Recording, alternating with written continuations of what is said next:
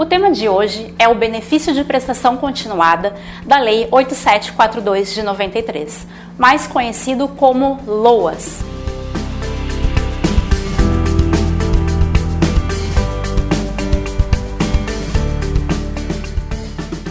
Olá, sejam bem-vindos ao canal Barbieri Advogados. LOAS, na verdade, é a sigla de Lei Orgânica da Assistência Social, que trouxe no seu texto legal a previsão de um benefício de prestação continuada. O LOAS é um benefício assistencial no valor de um salário mínimo, pago para idosos com 65 anos ou mais, ou para pessoas com deficiência de qualquer idade que não conseguem se sustentar e nem serem sustentadas pela sua família. Por ser um benefício assistencial, você não precisa ter contribuído ou contribuir para a Previdência para ter direito, basta que você se encaixe nos requisitos legais.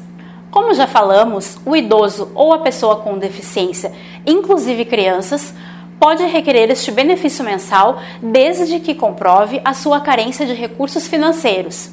Quanto à situação econômica, a Lei 8742 de 93 dizia que só tinha direito ao LOAS aquele que tinha família com renda de até um quarto do salário mínimo por membro. Porém, o STF entendeu que essa exigência é inconstitucional.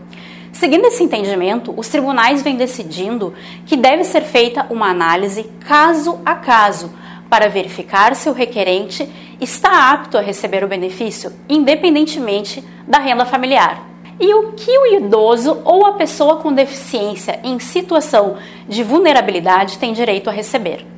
Tem direito ao benefício mensal no valor de um salário mínimo por mês e o recebimento dos atrasados, contados desde o requerimento administrativo no INSS, observados nos últimos cinco anos. É importante referir que quando falamos em pessoa com deficiência, não estamos falando apenas de uma pessoa com uma vida vegetativa, incapaz de se locomover, de se alimentar, se vestir ou que precisa de assistência completa de terceiros. Considera-se também pessoa com deficiência para recebimento do LOAS aquela que não consegue prover o seu sustento ou possui uma condição que possa obstruir sua participação plena e efetiva na sociedade em igualdades de condições com as demais pessoas. A incapacidade pode ser até mesmo parcial e temporária. No caso de crianças, a incapacidade temporária ou definitiva é verificada quando há uma limitação no desempenho de atividades normais, como na escola, por exemplo, quando há a restrição da participação social que seria compatível com a sua idade quando um dos pais precisa ficar em casa para cuidar do filho ou filha, quando existe um grande gasto com medicamentos para o tratamento da criança.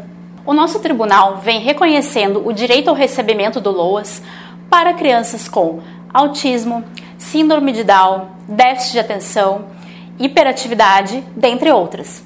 Por fim, é importante dizer que os estrangeiros residentes no país que se encaixem nos requisitos mencionados também têm direito ao LOAS, para maiores esclarecimentos, procure um advogado de sua confiança. Obrigada pela sua atenção e até o próximo vídeo.